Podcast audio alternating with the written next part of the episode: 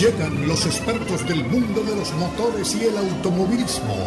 Jaime Flores y Nicky Pauli con Sobre, Ruedas. Sobre Ruedas es una presentación de Unánimo Deporte, el poder del deporte y la cultura latina.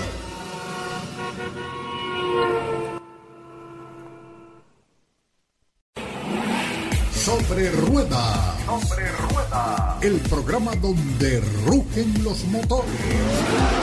Todo bajo la lupa especializada de Jaime Flores y Nicky Paul. Con todo el análisis sobre el automovilismo en el mundo y la industria automotriz. Unánimo Deportes presenta Sobre Rueda. Sobre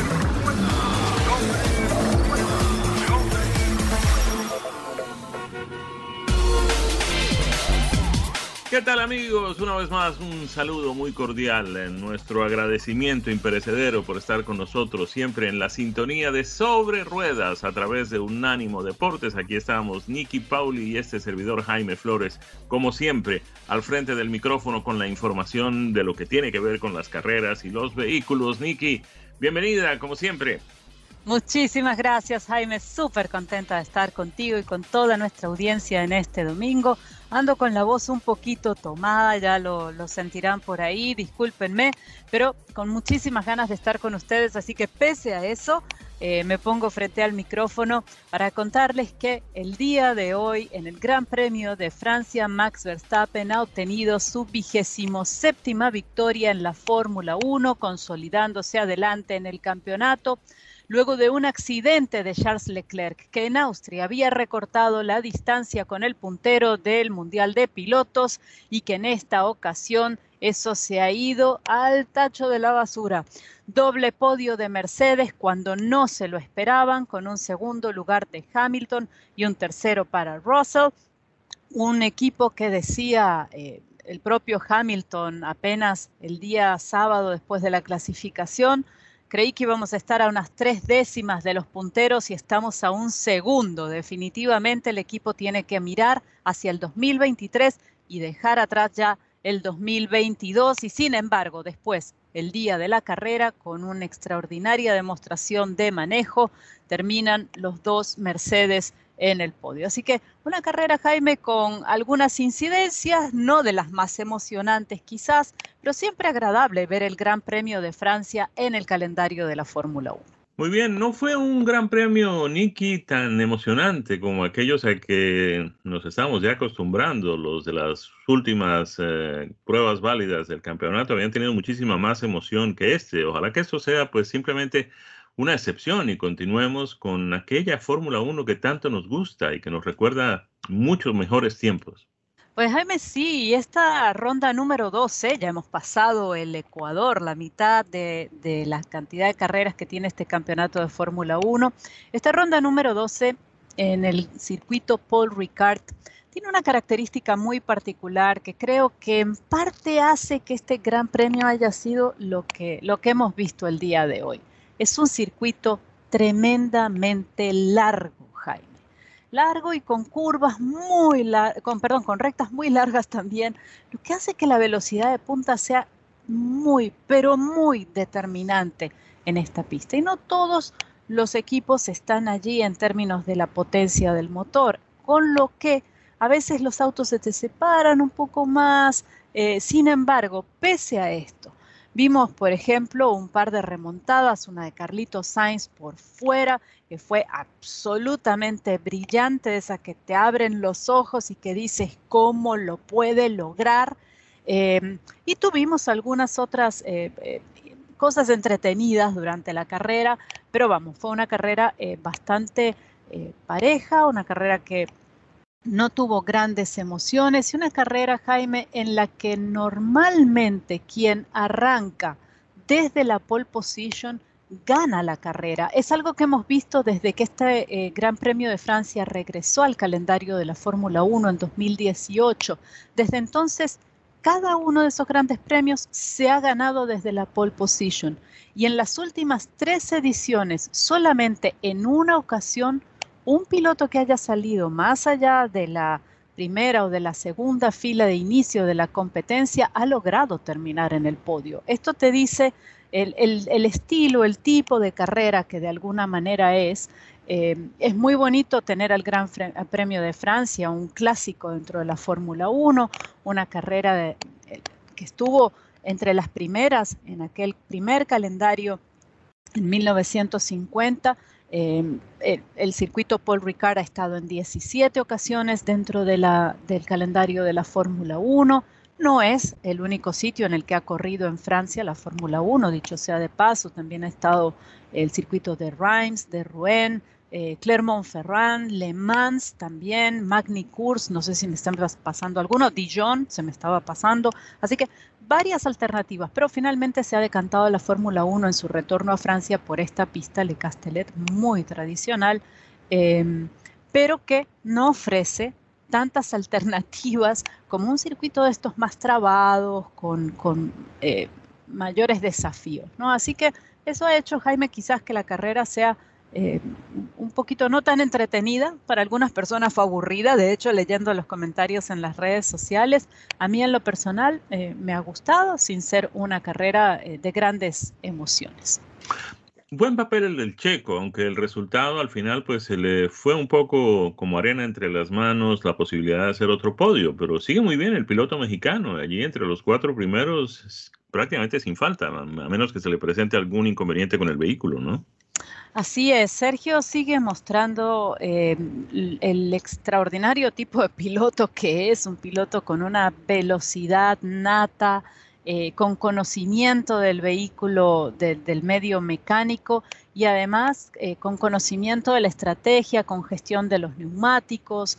y, este fin de semana, él mismo lo decía, le tocó un auto que no estaba donde él lo quería que era difícil de manejar, que se sentía pesado, que no estaba en, su mejor momento. Y sin embargo, sin embargo, logró terminar en el cuarto lugar, con lo que los dos Red Bull sumaron puntos en esta carrera. Otro que me quito el sombrero, Jaime, eh, ha sido Carlitos Sainz. Carlitos Sainz, increíble. Arrancó desde la última posición por cambio en los componentes de la unidad de potencia, de lo que antes llamábamos motor. y Carlitos Sainz ha terminado en una espectacular remontada con su Ferrari en el quinto lugar. Cierto es, como alguien me dijo hace apenas eh, unos minutos antes de empezar el programa, que comentaba con un amigo los resultados de la carrera y me decía, oye, sí, mucho Carlitos Sainz, pero terminó a, casi 30 segundos del puntero, señores, en esta Fórmula 1, en estas condiciones y en una carrera que además tuvo las temperaturas que tuvo en la pista en un verano muy caluroso. Em, creo que ha hecho un trabajo extraordinario Carlitos Sainz y una vez más, Jaime, una vez más, Carlitos Sainz de alguna manera disputándole un poco a Ferrari la estrategia cuando a veces le dicen, vamos a hacer A o vamos a hacer B, él dice no, y se le planta. Y me parece muy bien y se lo aplaudo. Nicky, mm, bueno, teníamos a Ferrari pues con buenos resultados. Lamentablemente lo de Leclerc hoy pues complica un poco las cosas, pero Sainz sale un poco en defensa de los eh, cabalinos rampantes. A ver, Mercedes, podríamos decir que después del resultado de hoy, de estos eh, dos eh, pilotos de la escudería alemana, o británica, porque en realidad pues la marca es alemana, pero la escudería funciona en Gran Bretaña y sale desde allí, y los dos pilotos además son ingleses.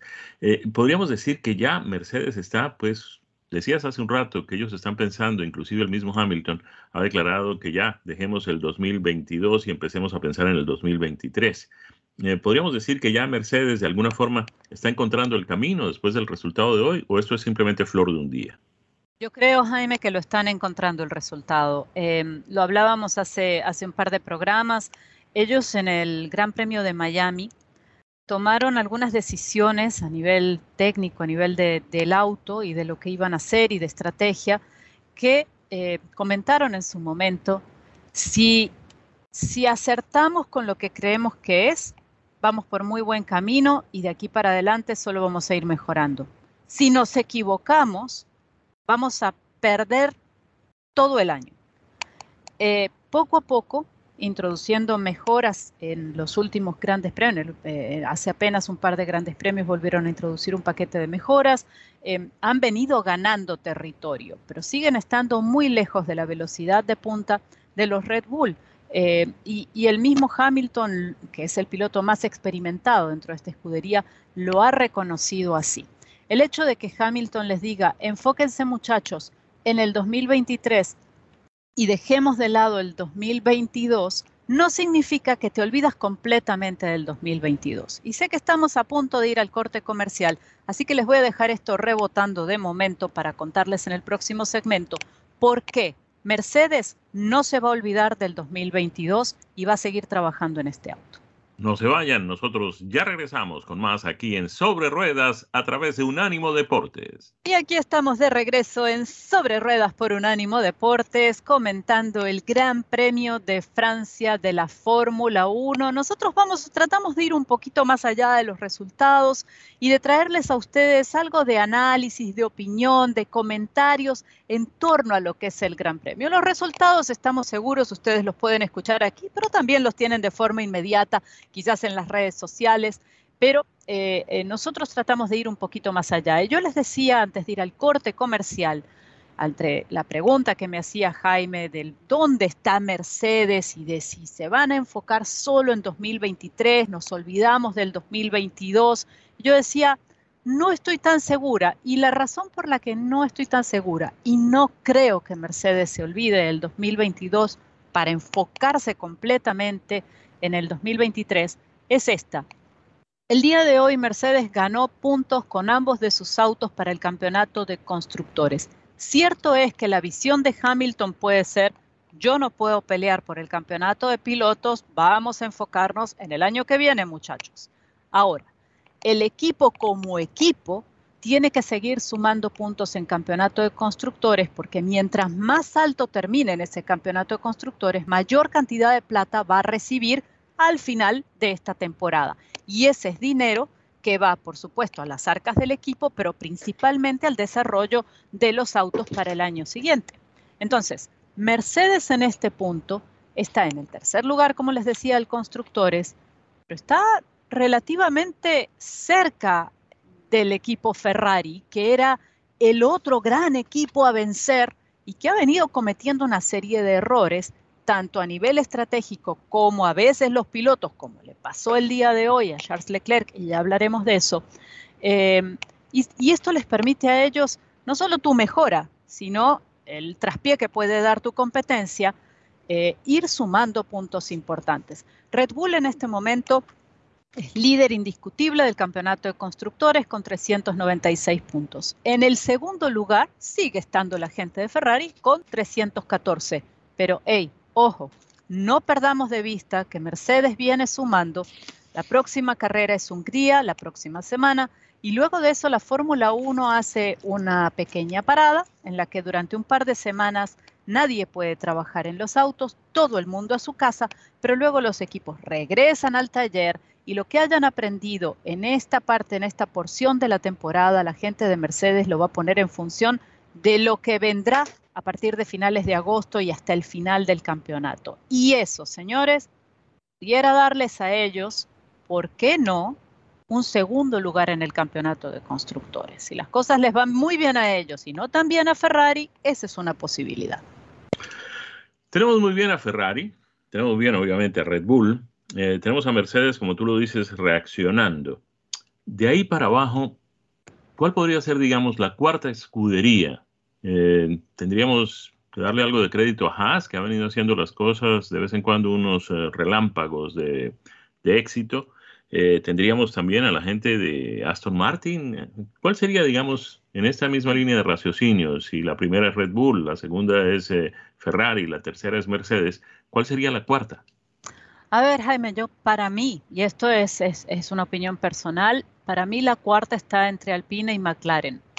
Eh, la gente de McLaren con, picos brillantes y días terribles, eh, donde creo que todavía eh, a, nivel interno incluso hay, hay, preocupación en McLaren, en las conversaciones internas del equipo, porque las cosas no están donde tienen que estar, sobre todo cuando hablamos eh, de, sus pilotos y nos, enfocamos, por ejemplo, en Ricciardo, que él mismo ha dicho, no, me encuentro con ese auto, o sea, no, no logro entenderme con el auto. McLaren está haciendo todo lo que puede para que el piloto se encuentre con el auto y también Ricciardo está trabajando a favor de eso. Eh, apenas Alpine tiene 93 puntos en este momento y McLaren tiene 89, así que están muy cerquita y creo que entre esos está el cuarto y el quinto lugar de la temporada de la Fórmula 1. Em, mencionabas a Haas.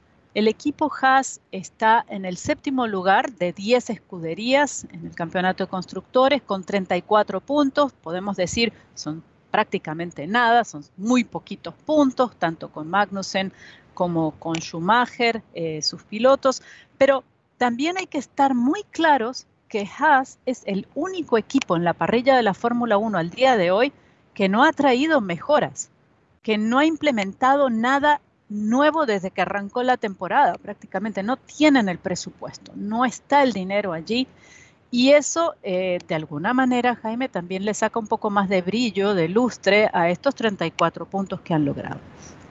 Así que, eh, última, último eh, punto también, hablaba yo antes de McLaren y de Alpine. Jaime, no nos olvidemos que en Alpine está Fernando Alonso, que a sus 41 años sigue brillando en la Fórmula 1 y con metas muy claras de triunfo, con mucha garra, con mucha hambre de triunfo. Eh, así que bueno, nunca lo podemos dejar fuera a Fernando Alonso. ¿Cómo quedan las posiciones de los pilotos una vez concluido el Gran Premio de Francia de la Fórmula 1? El holandés Max Verstappen con Red Bull sigue en la primera posición con 233 puntos. Así es, Charles Leclerc con 170 en el segundo lugar. Jaime, se empiezan a espaciar esas posiciones, cada uno de estos puntos duelen. Charles Leclerc hoy perdió el auto, acabó contra la barda y fue un error de él que luego reconoció. Hay que quitarse el sombrero también frente a esto. Un mundo en el que muchos pilotos le echan la culpa a cualquier piedrita que encuentran en el camino, Leclerc dijo, no merezco ganar el campeonato de pilotos si sigo cometiendo errores como este. El tercero es Sergio Pérez, que no solamente está recortando la distancia con el segundo, Charles Leclerc, hasta ahora Ahora está a apenas 7 puntos, Leclerc tiene 170 y el piloto mexicano tiene 163. Así es, Carlitos Sainz en el cuarto lugar con 144. Prácticamente empatado con George Russell, que tiene apenas una unidad menos, 143. Lewis Hamilton, que viene ascendiendo, Jaime, en el sexto lugar con 127 con 70, Esteban Ocon con 56 y ya todos los demás eh, con muy pocos puntos, prácticamente muy, muy poco probable, prácticamente probabilidades nulas de poder competir por el campeonato en lo que queda de este año, ¿no? Así es, así es, Jaime. Y precisamente em, ahora que mencionábamos a Hamilton, el día de hoy Hamilton compitió en su carrera de Fórmula 1 número 300. Eh, un piloto que no deja a nadie indiferente, hay mucha gente que lo adora y hay mucha gente que no lo quiere tanto, pero es un piloto que sin duda está dejando su marca en el mundo de la Fórmula 1, 103 victorias, 103 pole positions, 60 eh, vueltas más rápidas, es el segundo en este renglón, apenas por detrás de Schumacher, que hizo, de Michael Schumacher, padre, que hizo 77 cuando era piloto activo, 19 hat-tricks en la Fórmula 1, pole position, ganar la carrera, hacer la vuelta más rápida de carrera. Eh, así que creo que todavía le queda, le queda bastante a Hamilton está motivado, quiere ganar, con el foco puesto ya no tanto en 2022 como en 2023, pero listo para seguir sumando y para seguir batiendo récords, que no son tantos los que le quedan, Jaime, pero que quedan. En lo que tiene que ver con constructores, el primer lugar lo tiene Red Bull con 396 puntos. Así es, y la gente de Ferrari, lo decíamos hace unos minutos, Está en el segundo lugar Jaime con 314, Mercedes en el tercero 270, Alpine 93 en el cuarto, McLaren en el quinto 89, Alfa Romeo 51 en el sexto lugar, Haas en el séptimo con 34, Alfa Tauri en el octavo con 27, Aston Martin con 19 en el noveno lugar y cerrando los equipos de la Fórmula 1 Williams en el último, en el décimo, con solo tres puntitos. Nos vamos, cumplimos compromisos y cuando regresemos estaremos poniéndonos al día con lo que resta del calendario de la temporada 2022 de la Fórmula 1 y qué va a pasar con los vehículos eléctricos en los Estados Unidos. Ya regresamos con más aquí en Sobre Ruedas a través de Unánimo Deportes, luego de haber cumplido la mm, carrera válida número 12 del campeonato de la Fórmula 1 del año 2022, el Gran Premio de Francia. Tenemos cita la próxima semana, el próximo, el próximo fin de semana tendremos el Gran Premio de Hungría, Niki, y unas semanas después, porque habrá un receso, tendremos en Bélgica el 28 de agosto. Cuéntanos un poco de ese receso. Así es, es ese receso que hace la Fórmula 1, Jaime, para tomar un poco de aire y descansar, porque una agenda tan intensa como la del calendario de la Fórmula 1 puede dejar no solo a los pilotos, que uno dice tienen una vida realmente eh, simple en comparación, a los mecánicos y a los ingenieros eh, muy agotados, ¿no? Es, un calendario que te impide estar cerca de casa, con tu familia, con los tuyos, verlos, tomar un respiro, así que eh, se usa para esto. En son tres semanas generalmente y en dos de esas semanas los equipos no pueden tocar los autos, no pueden trabajar, todo el mundo a casa.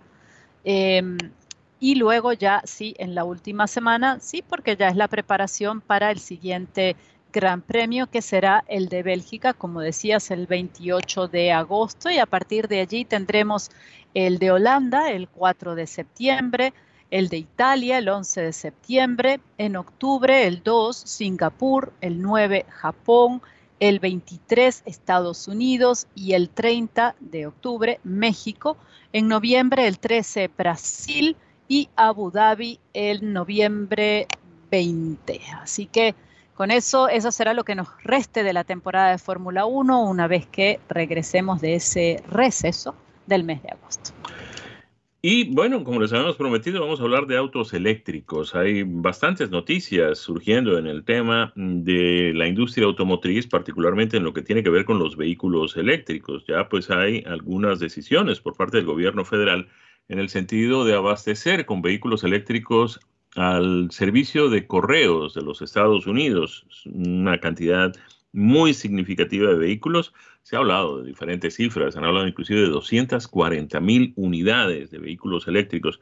Pero miren ustedes, no es solamente el correo de los Estados Unidos el que está haciendo grandes pedidos en materia de vehículos mm, que funcionen pues con motores eléctricos a batería. Pues la firma Amazon, que ha montado un enorme sistema de distribución de productos, eh, tienen aviones, tienen vehículos de todos los tipos, contratan a la gente con sus propios vehículos para repartir cuestiones, eh, productos, en fin, sus ventas, los, los artículos que venden. Eh, inclusive hay algo interesante, no sé si les ha pasado a algunos de ustedes, pero a mí me sorprendió. la semana pasada pedí algo en Amazon y me dijeron, se lo, pedí algo así como a las 4 de la tarde y me dijeron, se lo podemos entregar entre las 5 y las 8 de la mañana del día siguiente. Eh, no sé cómo hacen, eh, obviamente estarán trabajando 24 horas diarias, 7 días a la semana, pero aquí estaba en la puerta de mi casa a las 7 de la mañana el producto que había solicitado. Pues bien, la firma Amazon le ha hecho un pedido de 100.000 vanes eléctricas, es decir, vanes de vehículos de, reparto, a la compañía Rivian. Hemos hablado de la compañía Rivian, que pues ha prometido un par de productos muy interesantes, entre ellos el que sería el primer pickup completamente eléctrico, pero ya tenemos productos de Ford, el Lightning, que es el F-150 eléctrico, y también tenemos la Silverado eléctrica, y todavía no hemos visto, por lo menos no en concesionarios en el mercado, el pickup de Rivian. Vamos a ver si Rivian está en condiciones de satisfacer este pedido de 100.000 vanes eléctricos para la compañía Amazon.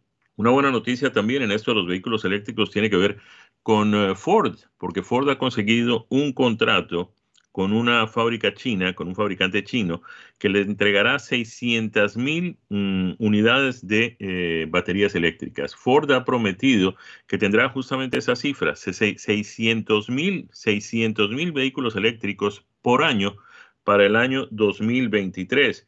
De manera que pues con esta decisión de la compañía fabricante de vehículos americana, una de las más grandes del mundo, la compañía Ford, pues estará en condiciones, gracias a estos fabricantes de batería desde la China, de mm, poder poner en el mercado esos 600 mil vehículos eléctricos que ellos prometieron tener anualmente a partir del año que viene, Nikki. Jaime, realmente preocupante el tema eh, de los vehículos eléctricos en este momento.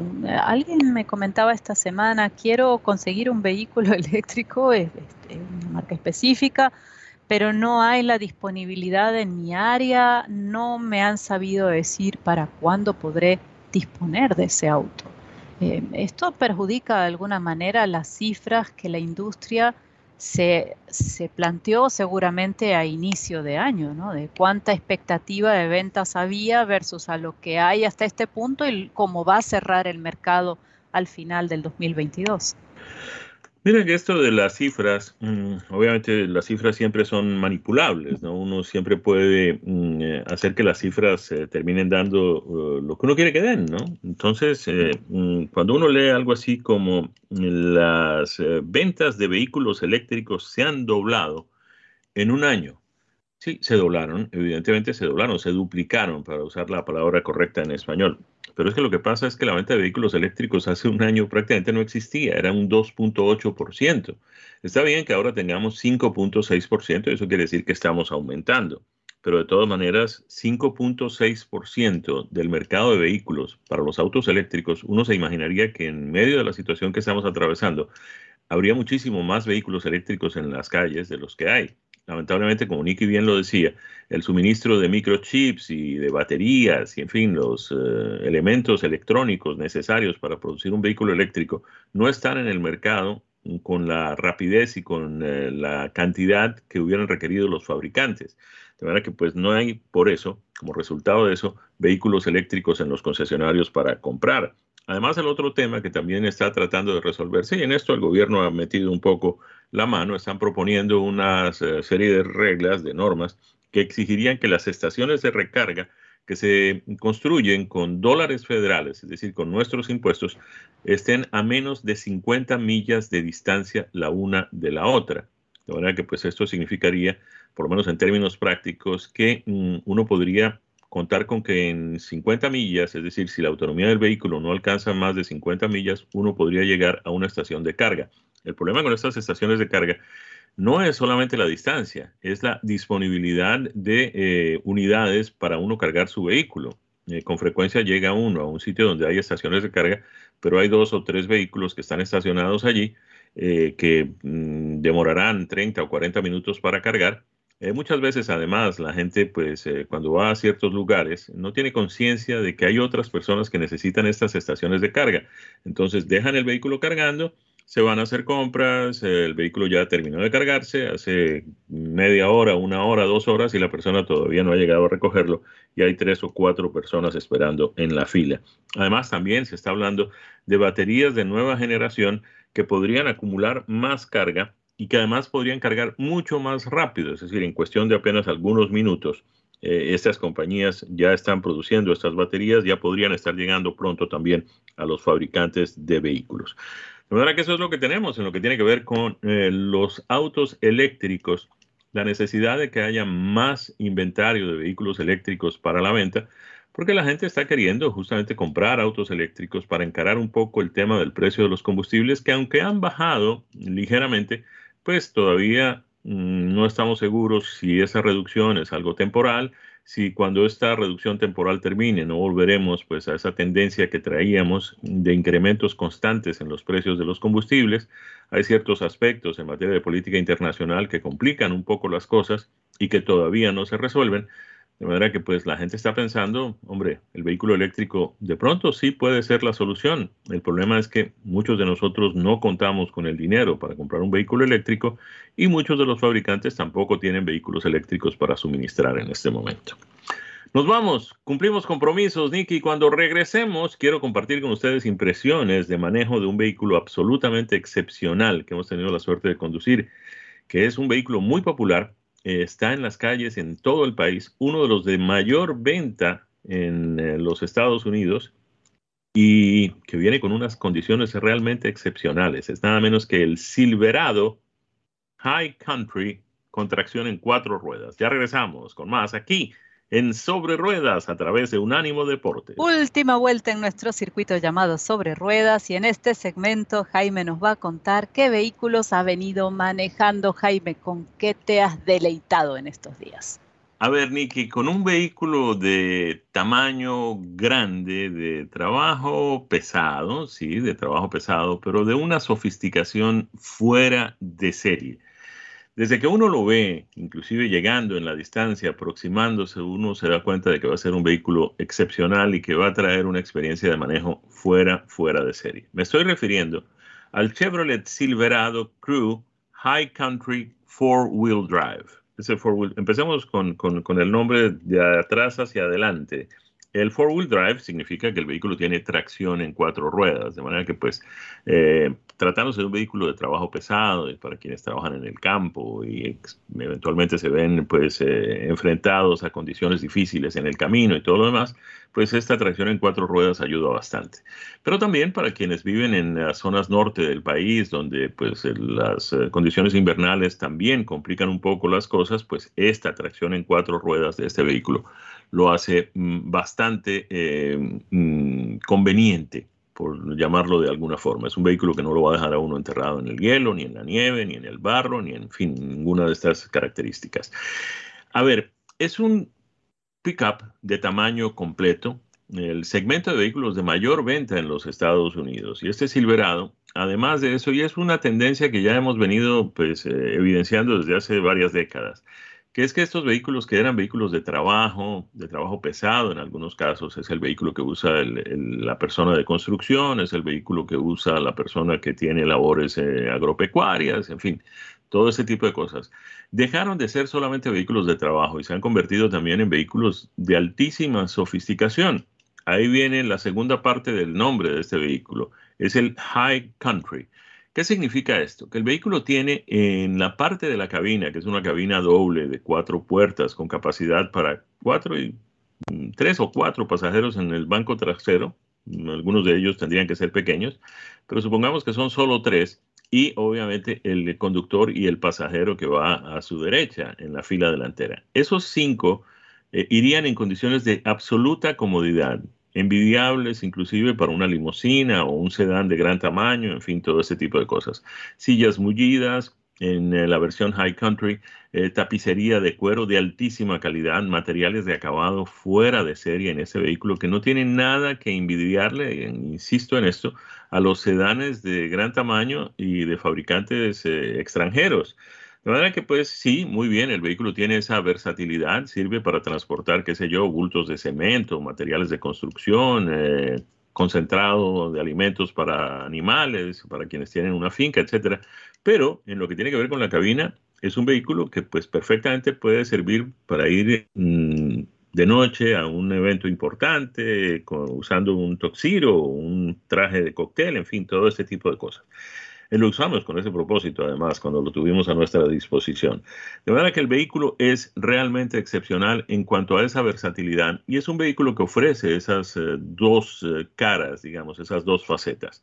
En lo que tiene que ver con su motor, esta versión que manejamos eh, viene con un motor V8 súper potente de 6.2 litros y una transmisión automática de 10 velocidades. El consumo de combustible obviamente se ve afectado por este exceso de potencia, de desplazamiento, y digo exceso en el mejor de los términos, porque realmente para quienes manejan este vehículo y quieren estar conscientes de que no solamente eh, pues les va a servir para transportar lo que tienen que transportar sin ningún tipo de falta de potencia, también pues tiene la particularidad de que en la carretera, en el, inclusive en la misma ciudad, el vehículo tiene la potencia suficiente para desplazarse a la velocidad necesaria en el caso de subirse a un highway y este tipo de cosas. El consumo como les decía, dada la, el tamaño, el desplazamiento de 6.2 litros de su motor V8, pues se ve un poco afectado por eso. Son 15 millas mm, por galón en la ciudad, 20 millas por galón en la autopista y 17 millas por galón en el combinado. Como es la versión más sofisticada, de mayor prestigio, digamos, de esta línea de Silverado, eh, no es la más deportiva, hay una más deportiva, pero esta es, digamos, la de más alta eh, sofisticación. Eh, tiene todos los opcionales incluidos, tiene una cantidad enorme de cosas y en este que tuvimos la oportunidad de conducir viene algo adicional, que es el sistema Super Cruise, que es prácticamente un manejo autónomo. El vehículo pues eh, se mantiene en el carril cuando uno le dice, cuando uno va a cambiar de carril, simplemente pone la luz direccional y el vehículo se encarga de hacer los cambios de carriles y todo ese tipo de cosas. El vehículo va manteniendo la velocidad y la distancia con el vehículo que va adelante. En fin, tiene un sistema de eh, lo que llamábamos antes control de velocidad de crucero, pero mucho más sofisticado, con una serie eh, de aditamentos mm, adicionales.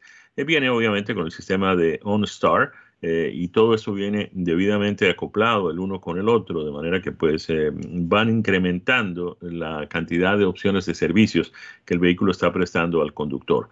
El precio es mm, bastante considerable teniendo en cuenta que es un vehículo, un pickup, un pickup de gran tamaño. El que manejamos llegó a los 72.878 dólares. Pero si consideramos que es prácticamente como tener dos vehículos en uno, es tener el vehículo de trabajo, el vehículo de llevar y traer cosas de gran tamaño, pero también es el vehículo de todos los días e inclusive de todas las noches y de fines de semana, me parece que resulta bastante conveniente.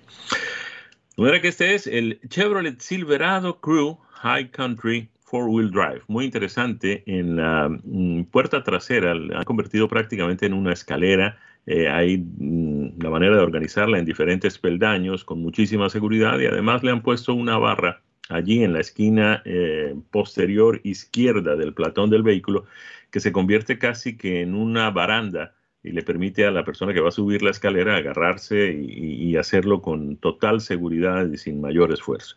Les recomiendo muchísimo este vehículo. Es eh, fabricado en la planta de Roanoke, Indiana, de General Motors. 44% de las partes eh, vienen de México y es un vehículo de Chevrolet fabricado en los Estados Unidos. Vamos llegando al final así de nuestra edición de hoy de Sobre Ruedas. Como siempre les agradecemos muchísimo el privilegio de su sintonía. El próximo fin de semana estaremos eh, de nuevo con ustedes. Tendremos eh, otra vez Gran Premio de Fórmula 1. Estaremos en Hungría y les traeremos todos los detalles. Tendremos otra edición de Sobre Ruedas, edición regular de nuestro programa.